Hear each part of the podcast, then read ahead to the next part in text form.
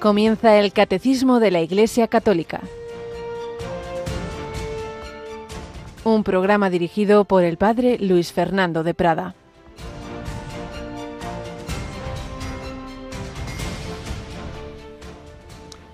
Por sus frutos los conoceréis. Un árbol sano no puede dar frutos malos, ni un árbol dañado dar frutos buenos.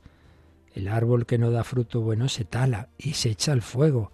Es decir, que por sus frutos los conoceréis. Alabado sean Jesús, María y José. Muy buenos días en este miércoles 28 de junio de 2023.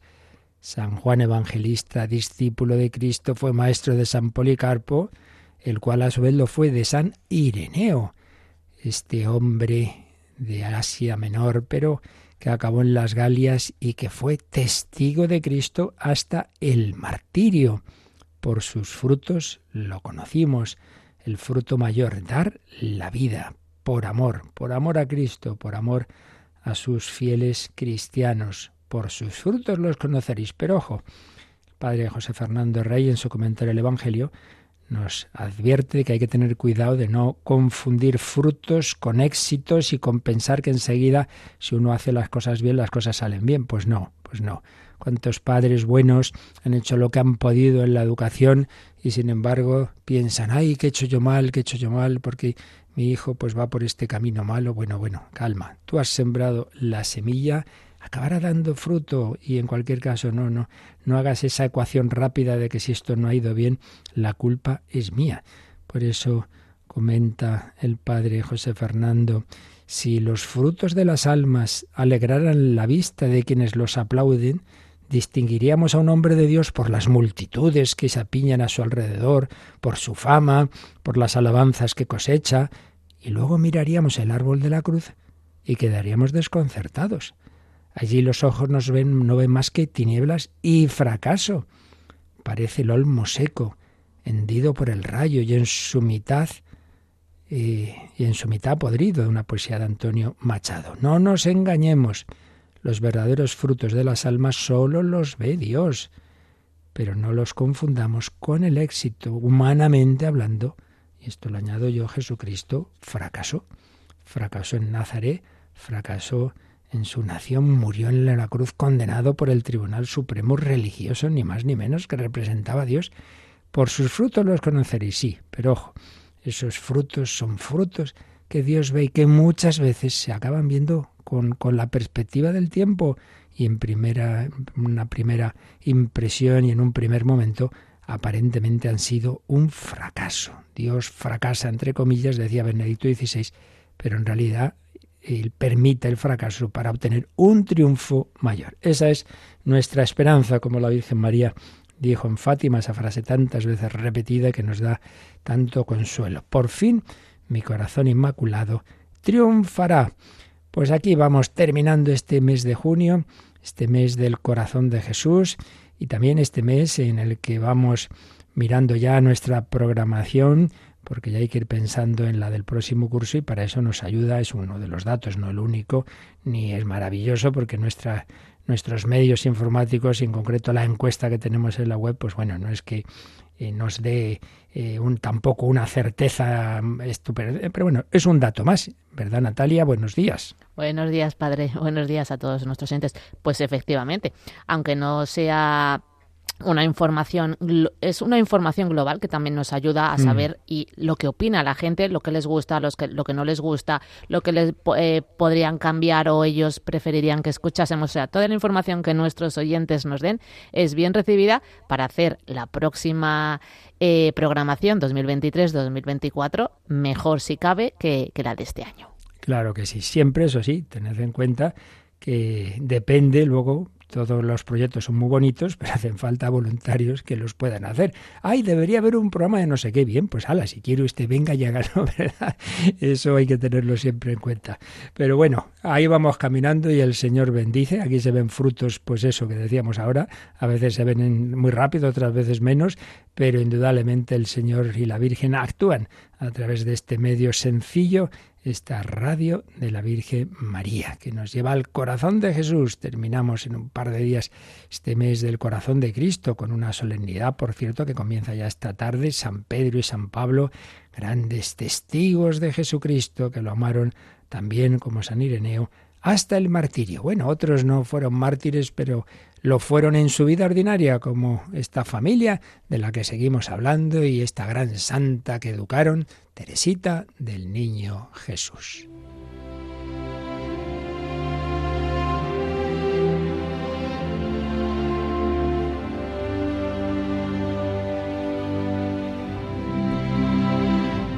Historia de una familia, una escuela de santidad. Estábamos cogiendo algunas de las pinceladas que a su vez recogía el padre José Piat, Esteban José Piat, sobre la educación que Luis y Celia, estos santos esposos canonizados en la misma ceremonia, la educación que dieron a sus hijas. Y en concreto estábamos hablando de la pequeña, la mimadita podríamos decir, y sí, la verdad es que era mimosina y, y se ganaba mucho cariño, pero una educación buena no consentía nada de tonterías. Junto a los mimos estaba la rectitud y si hacía falta, pues el poner las cosas claritas desde chiquitina. Así era. Estos esposos desarrollaron esa necesidad de amar, de amor tan extraordinariamente despertada en su Benjamina. Pero mm, esta niña realmente también iba viendo esos ejemplos de santidad desde muy chiquitita.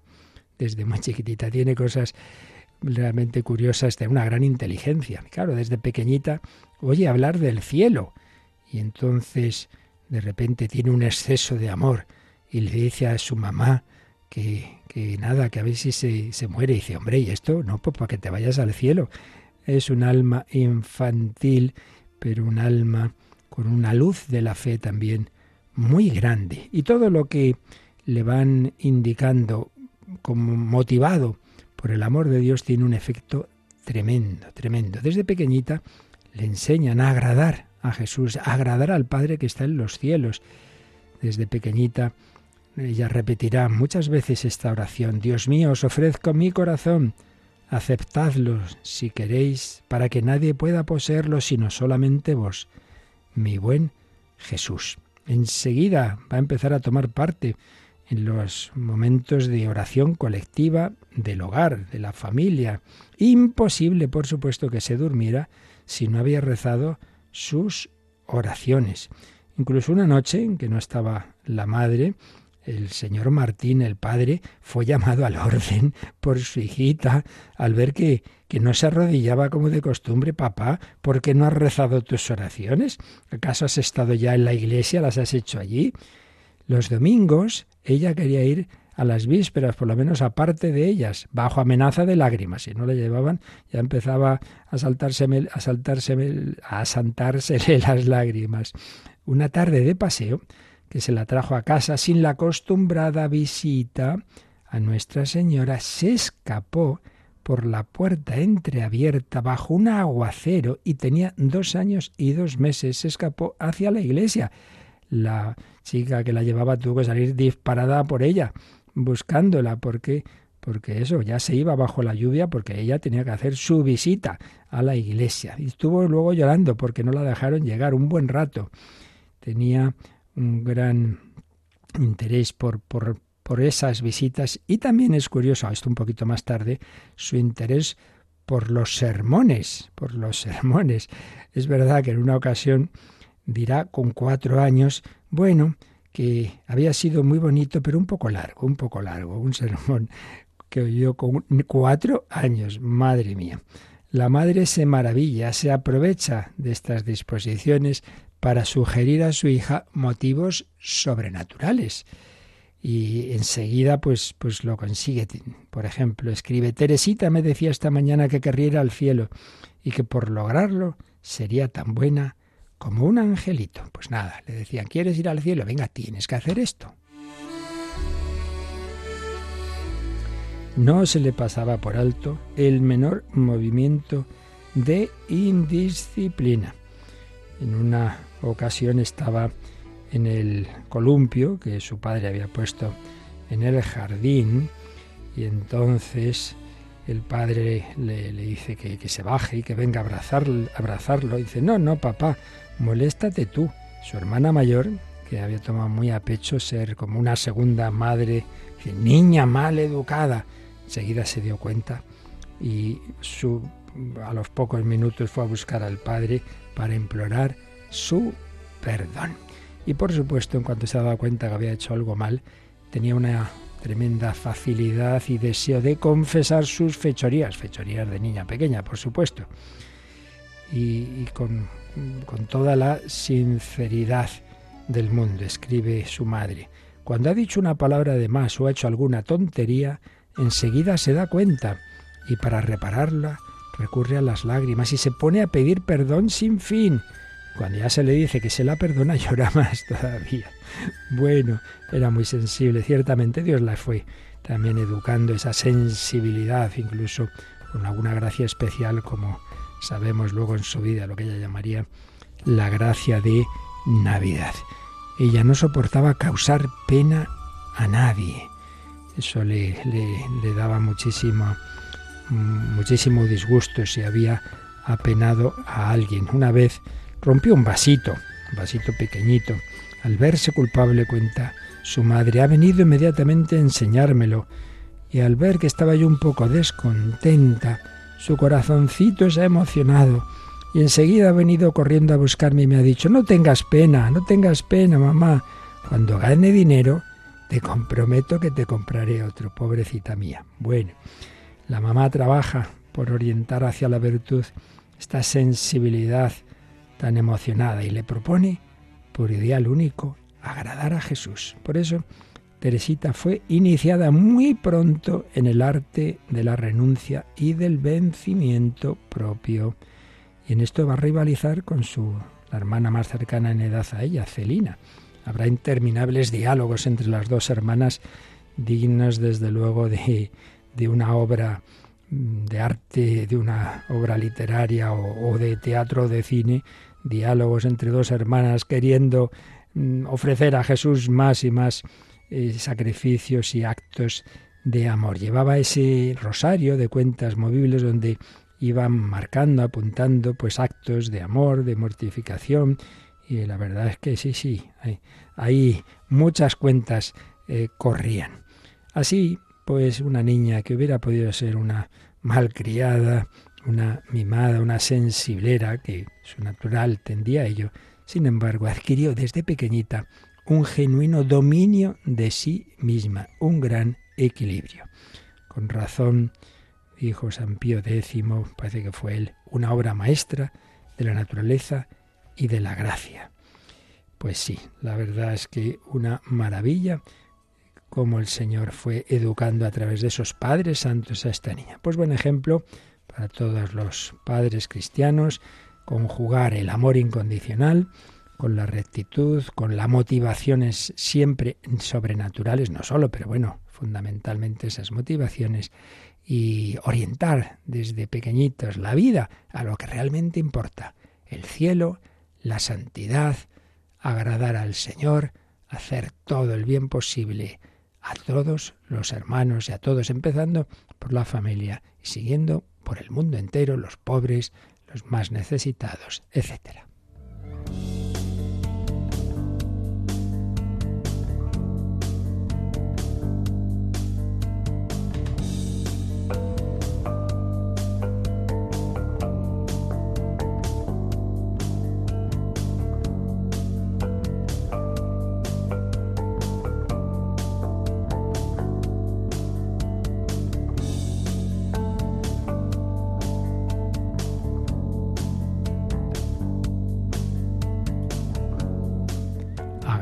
Jesús, ese Jesús que desde muy pequeñita conoció Teresita, ese Jesús al que iba a visitar en la iglesia, en las iglesias. Bueno, pues estamos hablando de esa presencia de Cristo, esas presencias en general, los distintos tipos de presencia de Cristo en la iglesia, es como se introducía este apartado que comenzábamos a ver hace poco, el apartado que nos habla de lo que significa la presencia de Cristo en la Eucaristía, el 1373 lo situaba en esas otras formas de presencia de Jesús, en su palabra, en, la, en la oración de la Iglesia, en los pobres, en los enfermos.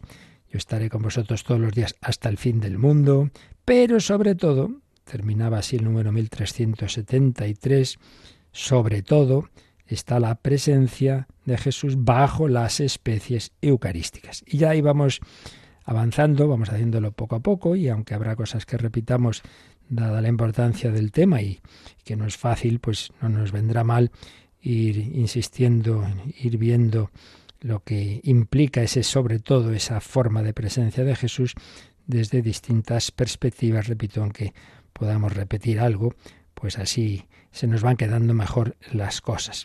Pues vamos al número 1374. Ahí ya, después de haber hablado de todas las formas de presencia en general y haber terminado con esa frase, pero sobre todo, Cristo está presente bajo las especies eucarísticas, ya vamos, el catecismo ya va a explicarnos por qué él sobre todo, lo va a exponer. Nosotros vamos a intentar poco a poco y los números siguientes también explicar qué ocurre qué de especial en esa presencia. Vamos a leer este número 1374.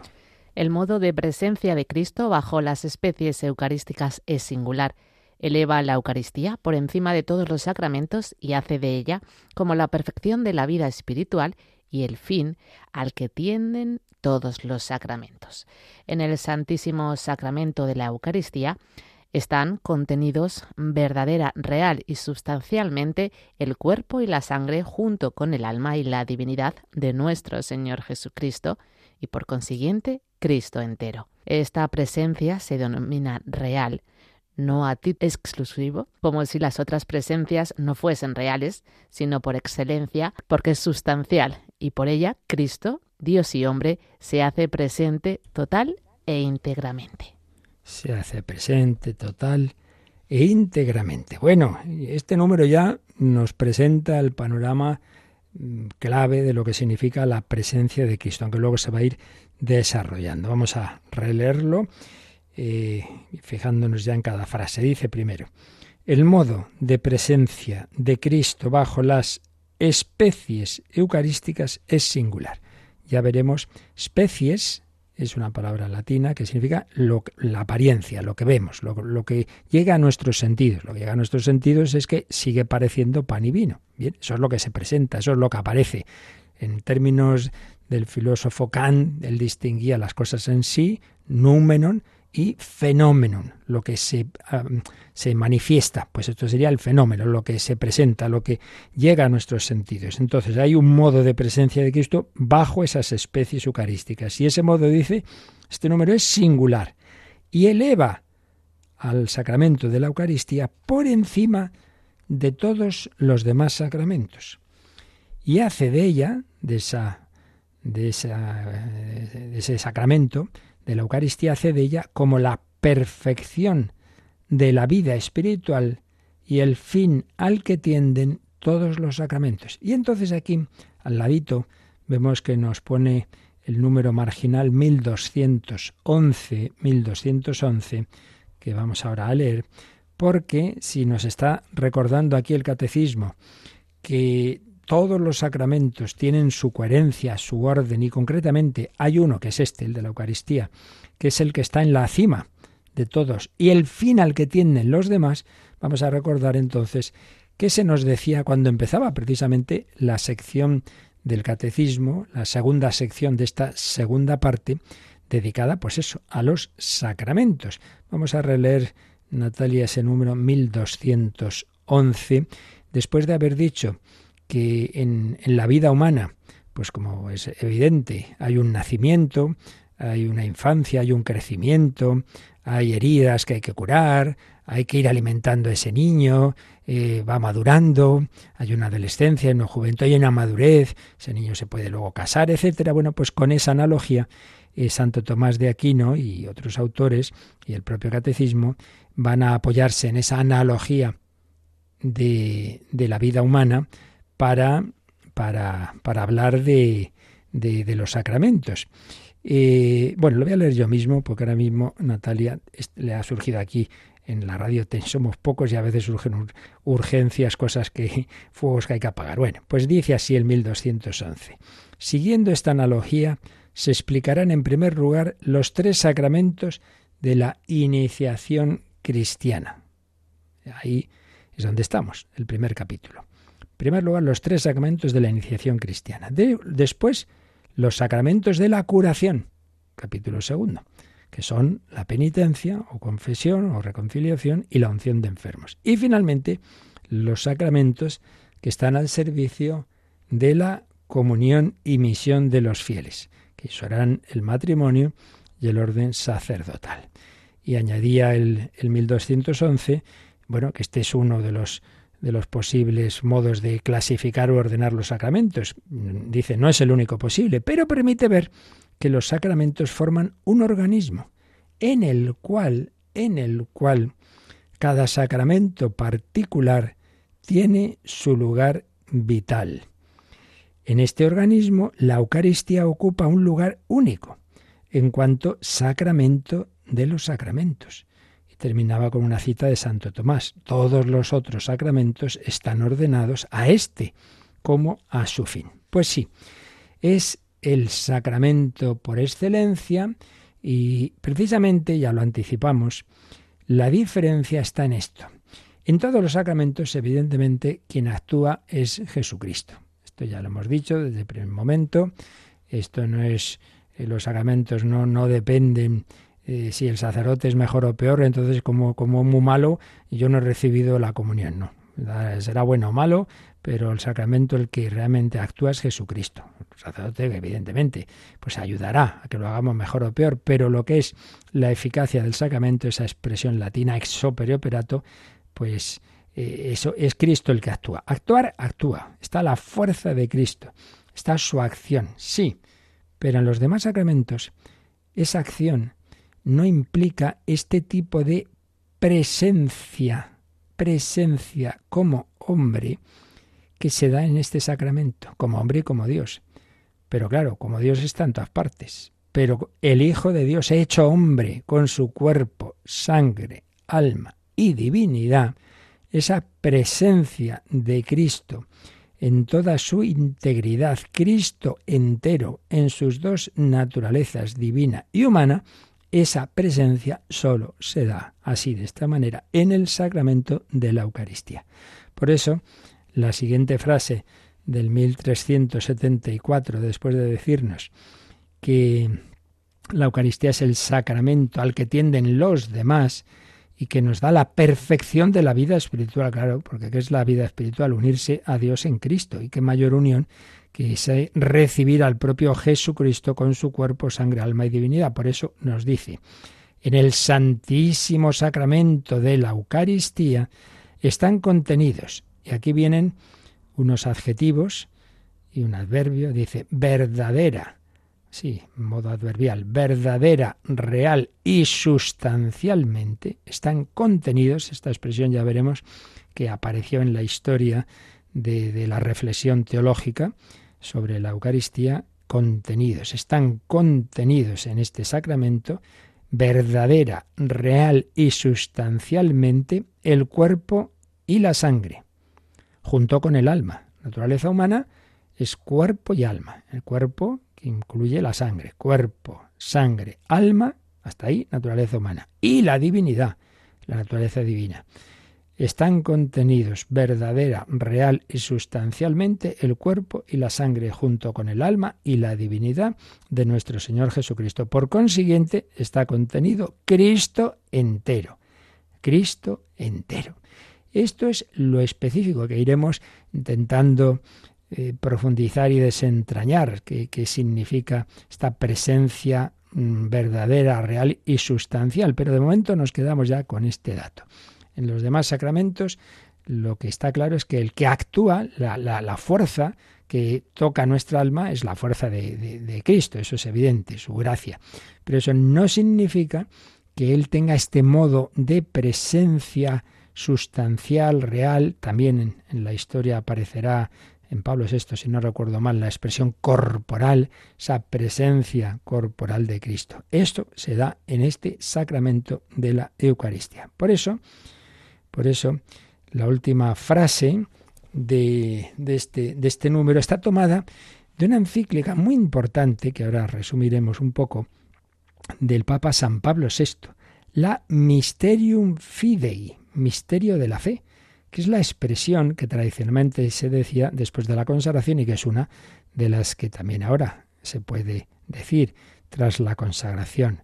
Este es el misterio de la fe o este es el sacramento de nuestra fe, es una de las o dos de las expresiones posibles, luego hay otras. Mysterium Fidei, pues es el título de una encíclica de Pablo VI porque pues en esos años turbulentos en que se decían surgieron por ahí teorías bastante fuera de la tradición católica, eh, pues había quien reducía la presencia de Cristo a una presencia simbólica, una presencia virtual, esto que decimos de, una acción de Cristo, pero quitando estas dimensiones de presencia sustancial. Entonces, Pablo VI insistió en la importancia de esa presencia. Enseguida iremos a esa encíclica, pero antes, como solemos hacer, vamos a ver cómo en otra encíclica posterior, pero ya de San Juan Pablo II, como hemos recordado, la última encíclica como tal que escribió el Santo Padre, tan amante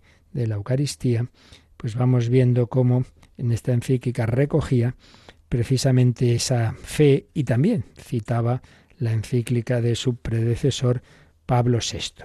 El número 15 de la encíclica Eclesia de Eucaristía nos decía así Juan Pablo II. La representación sacramental.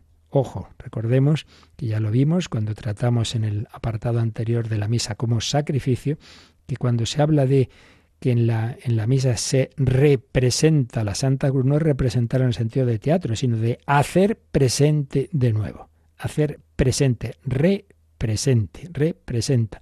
La representación sacramental en la Santa Misa del sacrificio de Cristo, coronado por su resurrección. Ojo, en la misa no solo se hace presente el sacrificio en cuanto a la muerte, sino, sino eh, su resurrección. El que se hace presente está vivo, está resucitado. No volvemos a matar a Cristo, por supuesto.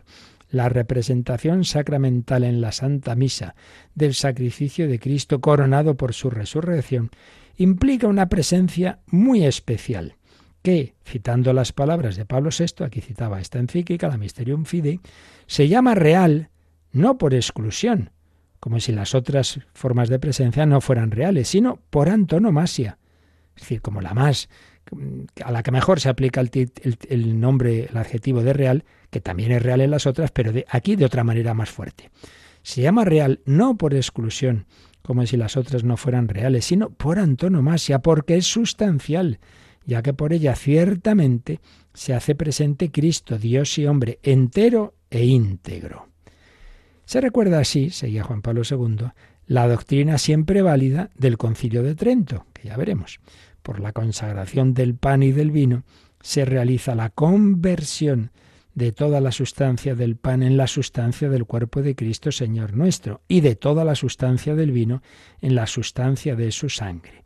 Esta conversión propia y convenientemente fue llamada transustanciación por la Santa Iglesia Católica. Hasta aquí la cita del concilio de Trento que hacía Juan Pablo II, que seguía diciendo, verdaderamente la Eucaristía es mysterium fidei, misterio de la fe, misterio que supera nuestro pensamiento. Pues sí, desde luego si hay un punto de la fe en que vemos eso, que es fiarse del Señor a pesar de lo que de que lo que vemos parece lo contrario, si hay un punto, si hay un misterio que supera nuestro pensamiento y puede ser acogido solo en la fe, como a menudo recuerdan las catequesis patrísticas, las que hacían los santos padres de los primeros siglos de la Iglesia, sobre este divino sacramento. Por ejemplo, San Cirilo de Jerusalén, no veas en el pan y en el vino meros y naturales elementos, porque el Señor ha dicho expresamente que son su cuerpo y su sangre.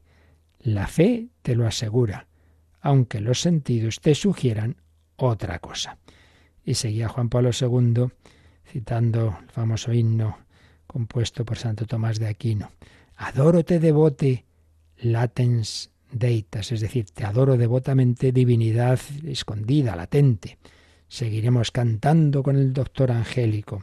Ante este misterio de amor, la razón humana experimenta toda su limitación. Se comprende cómo, a lo largo de los siglos, esta verdad haya obligado a la teología a hacer arduos esfuerzos para entenderla. Seguía Juan Pablo II. Son esfuerzos loables, tanto más útiles y penetrantes, cuanto mejor consiguen conjugar el ejercicio crítico del pensamiento con la fe vivida de la Iglesia, percibida especialmente en el carisma de la verdad del magisterio y en la comprensión interna de los misterios a la que llegan sobre todo los santos. Esto es muy verdadero, muy verdadero.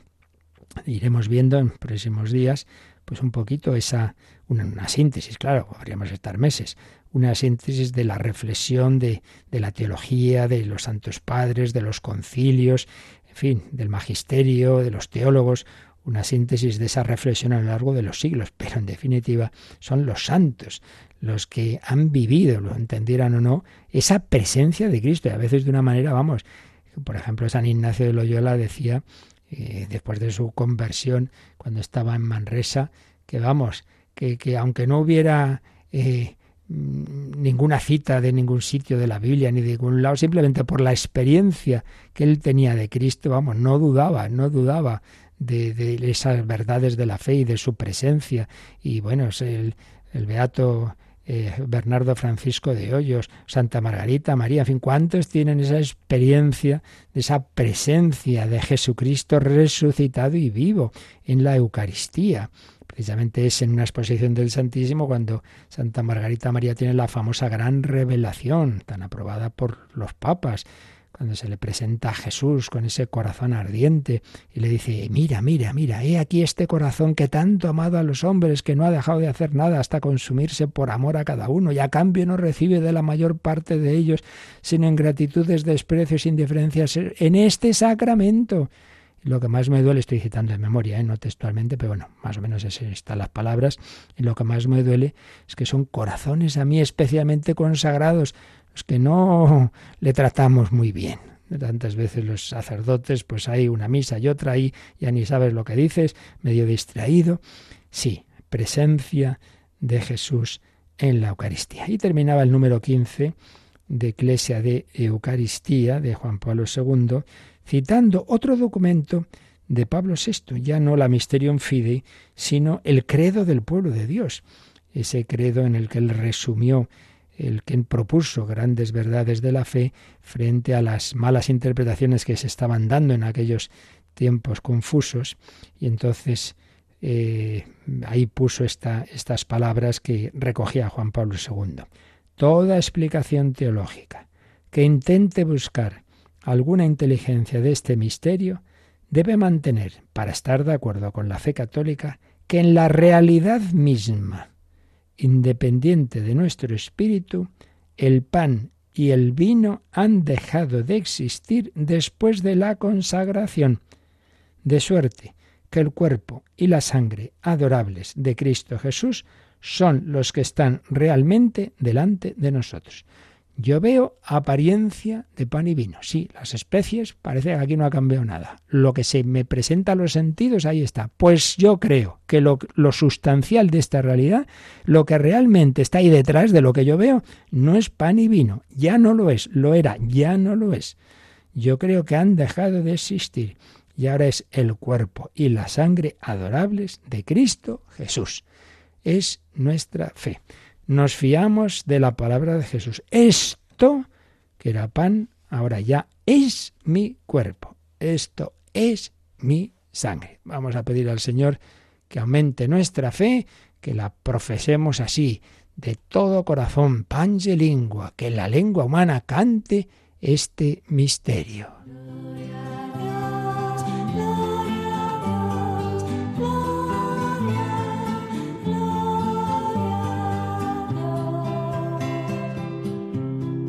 lengua humana cantes de misterio la preciosa sal.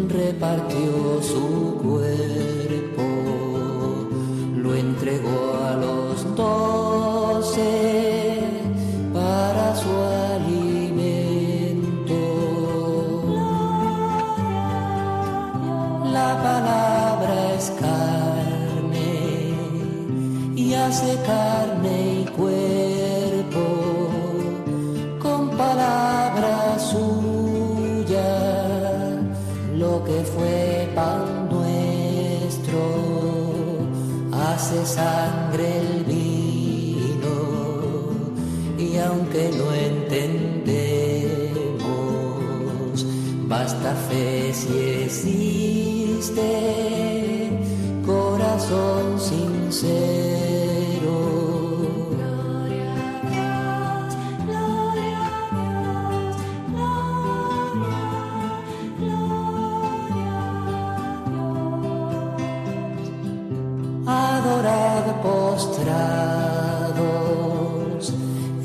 sacramento, cesa el viejo rito, se establece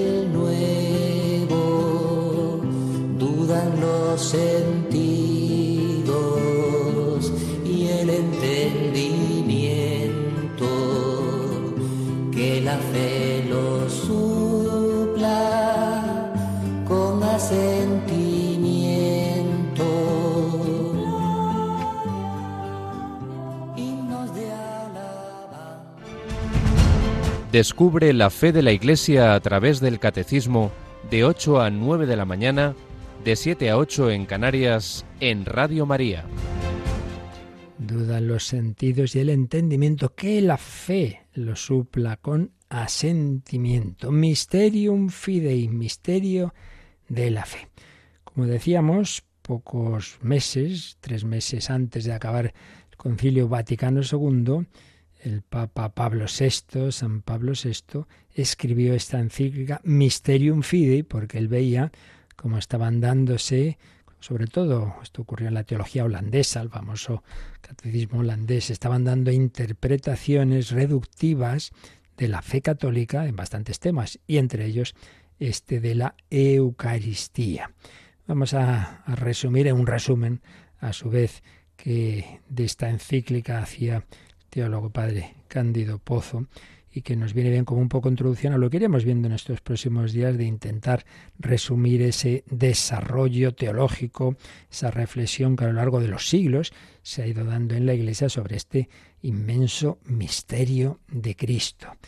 Hemos citado, en el Catecismo lo recoge en este número que estamos comentando, que Pablo VI decía que en la Eucaristía se da una presencia real, no porque las otras formas de presencia de Jesús en la Iglesia, en su palabra, en el sacerdote, en la celebración eucarística, la liturgia de las horas, en los pobres y enfermos, no porque esas presencias sean un cuento, no, no, son también reales, pero esta presencia eucarística, decía, es real por antonomasia, decía, como más claramente real, porque tiene algo que no tienen las otras, y es que es una presencia sustancial. Y es que no se puede reducir a las formas de presencia de los demás sacramentos y mucho menos a otras formas de presencia más de tipo simbólico, espiritual. No, no se puede.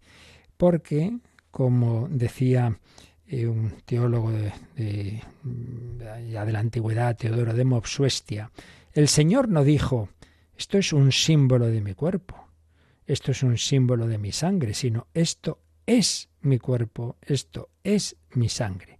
Jesús nos enseña, decía, a no considerar la naturaleza de la cosa propuesta a los sentidos, ya que con la acción de gracias y las palabras pronunciadas sobre ella se ha cambiado en su carne y sangre.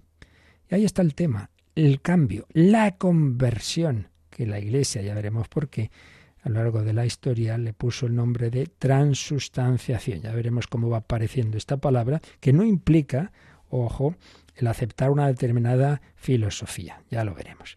Conversión del pan y del vino. Obviamente, no pueden seguir siendo pan y vino después de la consagración, siéndolo, lo siguen pareciendo, pero cada cosa es lo que es. Por eso recordábamos ayer que eso que decía Zwinglio, no hombre, Jesús lo que quiere decir es, esto es un símbolo, pues igual que dijo yo soy la puerta, ya sabemos que Jesús no es una puerta, no es lo mismo, no es lo mismo. En efecto, es incompatible el ser hombre, el ser Dios y ser una puerta, pero no es incompatible un pronombre demostrativo que dice esto, esto, que hasta este momento ha sido pan, ahora esto ya no es pan, esto es mi cuerpo.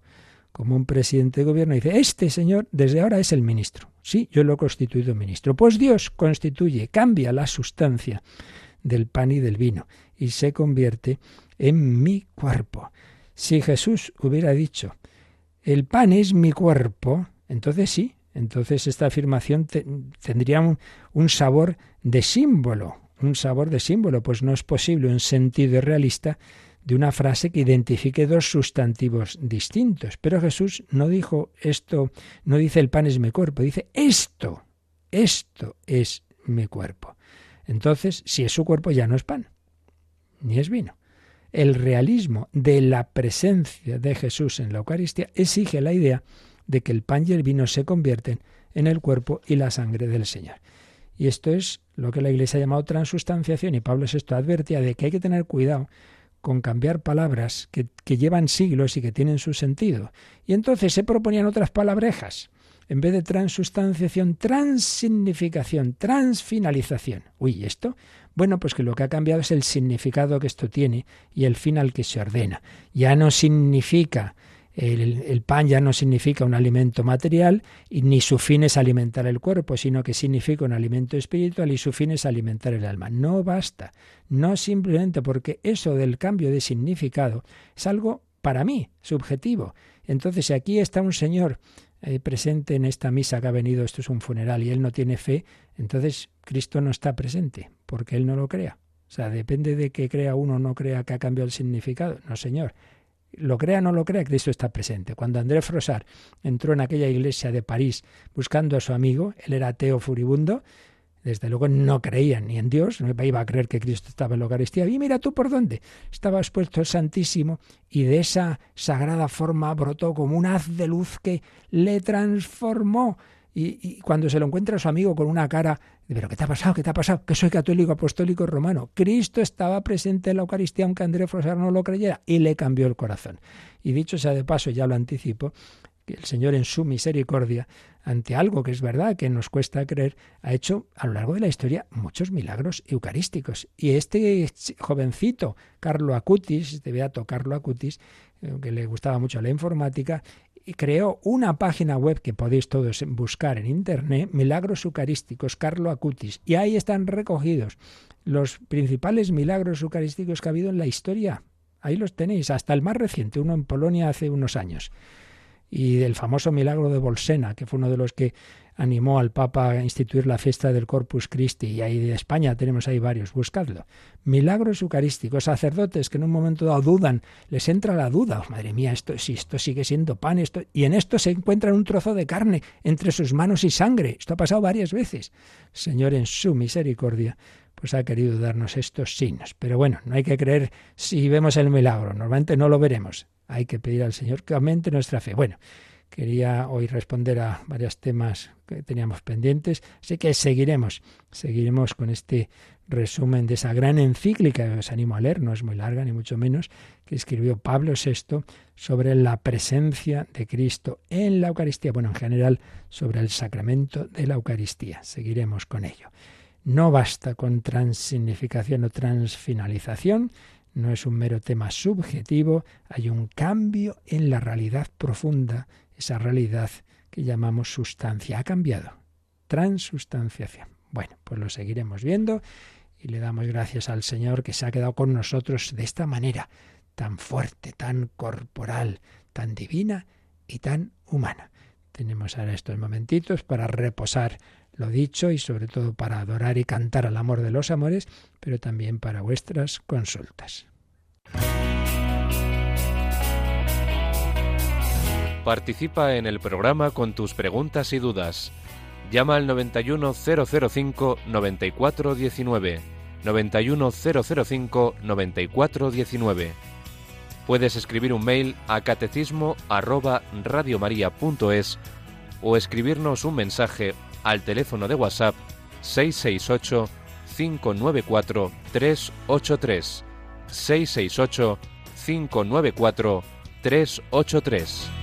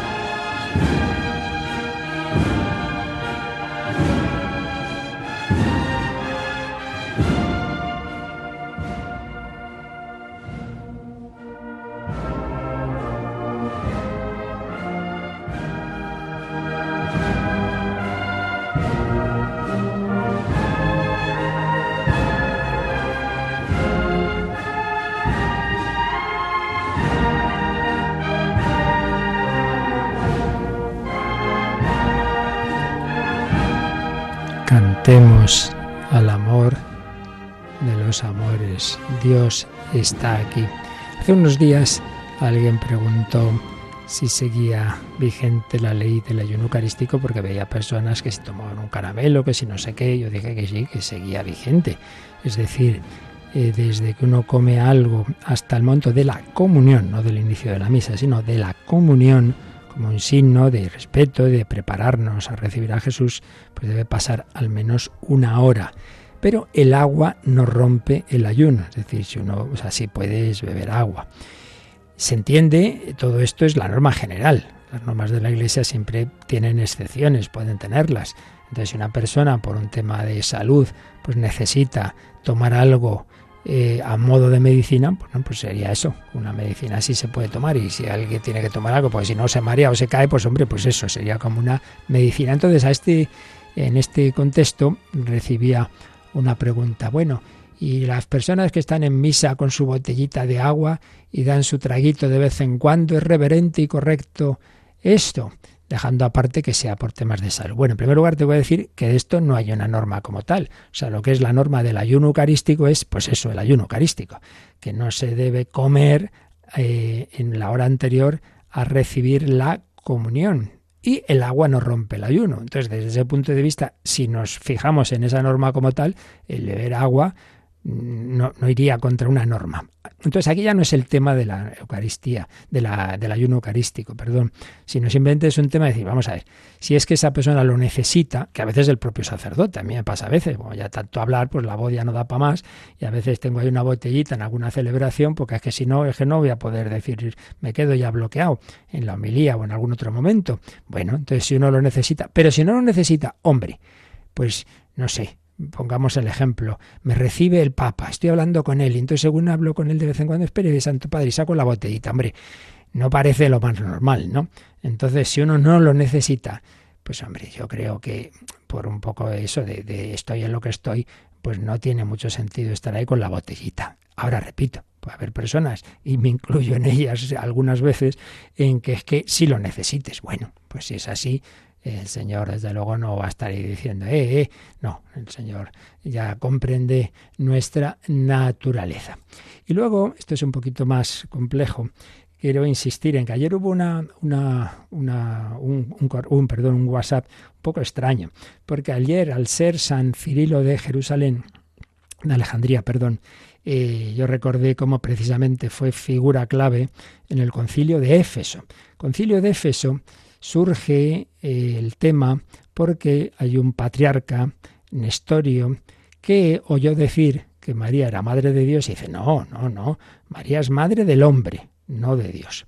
Y entonces se, se, organiza el lío, porque como que no, siempre hemos dicho María es madre de Dios. Bueno, entonces hubo muchas diatribas que aquí expliqué en su día, ya lo dije, que estas cosas, todo cuando fuimos explicando el credo, y cuando fuimos hablando de Jesucristo, concretamente en el número 466, lo podéis buscar, estuvimos viendo cómo la Iglesia va precisando, lo mismo que la Eucaristía, va precisando lo que cree con términos adecuados, y entonces va llegando poco a poco a lo largo de los concilios, el concilio de Nicea, el concilio de Éfeso, luego el de Calcedonia, que es fundamental, y bueno, otros posteriores, va llegando a esta formulación que explicábamos, ya digo, años, hace años ya, eh, de que Cristo es una persona, una sola persona, un último sujeto de responsabilidad, una persona divina, pero una persona divina con dos naturalezas, la divina y la humana.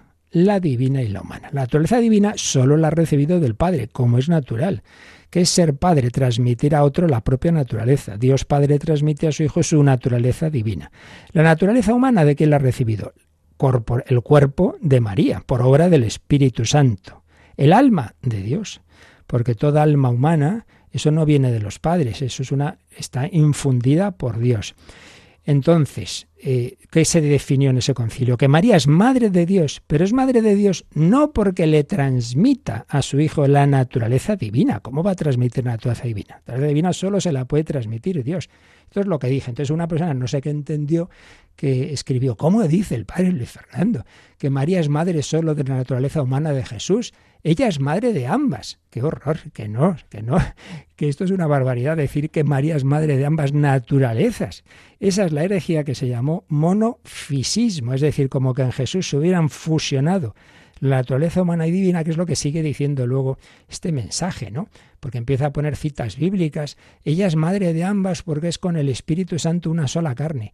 Es curioso, y lo digo, insisto en ello, porque en estos tiempos en que hay tantos errores, en que tantas personas, por desgracia, no creen en Jesús como verdadero Dios, hay algunos que, queriendo defender la verdadera fe en la divinidad de Cristo y que María es Madre de Dios, se van al extremo contrario. Y entonces caen en otras herejías. Esto, esto nos ha pasado varias veces, por ejemplo, en el, Rosario, cuando está el misterio de la ascensión, hay quien dice, oiga, ¿cómo dice la introducción bíblica que ponen Jesús fue elevado al cielo? Oiga, pues porque lo pone el, el, Nuevo Testamento, ¿qué quiere que le haga? Entonces hay quien se cree que eso está mal dicho, que eso solo es la Virgen, que es la que es asunta pues cojan ustedes el Nuevo Testamento y verán que hay veces en que, por ejemplo, la resurrección se dice Jesús resucitó, pero muchas, más, más incluso dice Dios lo resucitó, porque el Padre resucita a su Hijo. Las dos cosas son correctas. Jesús como Dios resucita y se eleva al cielo, sí. Jesús como hombre es elevado al cielo y resucitado por el Padre, también.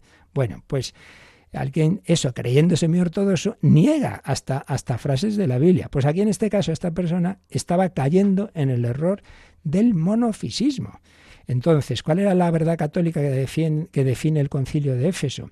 que María es madre de Dios, pero no porque le transmita la naturaleza divina, solo Dios puede transmitir la naturaleza divina, no faltaría más, solo transmite el cuerpo, ni siquiera el alma, solo la infunde Dios, sino porque se habla de una madre, no se dice, esta madre es madre del cuerpo de ese niño, se dice es madre de Juan, que es la persona. Bueno, pues ¿cuál es la persona de ese Jesús que María, eh, al que María ha engendrado por obra del Espíritu Santo? La persona es divina.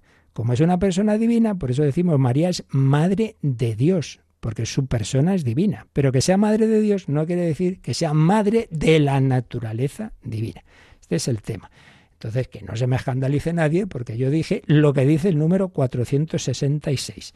Cito del número de catecismo que a su vez recoge lo que enseñó el concilio de Éfeso, que es un concilio dogmático.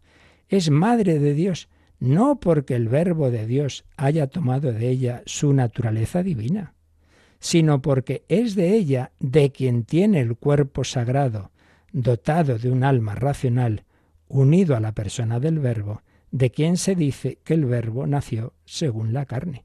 María es madre de Dios porque es madre de esa persona divina, pero no porque, nos dice aquí, le haya dado la naturaleza divina, que eso es absurdo totalmente. ¿Cómo va a dar a transmitir María la, eh, que es una criatura?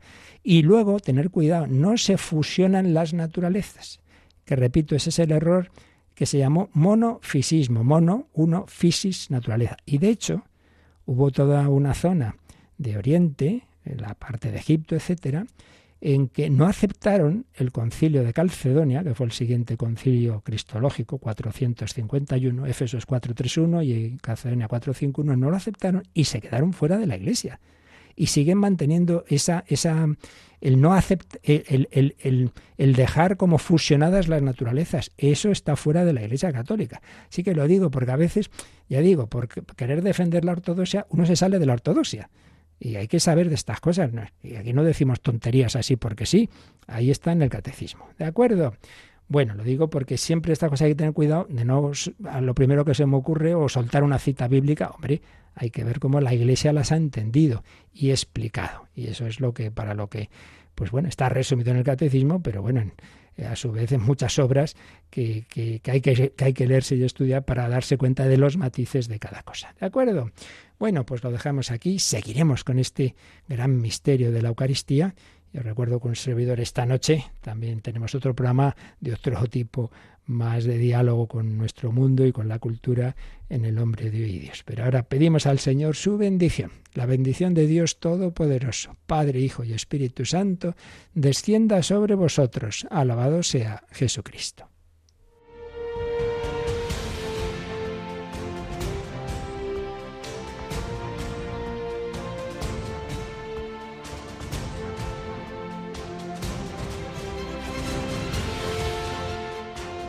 Han escuchado en Radio María el Catecismo de la Iglesia Católica, un programa dirigido por el Padre Luis Fernando de Prada.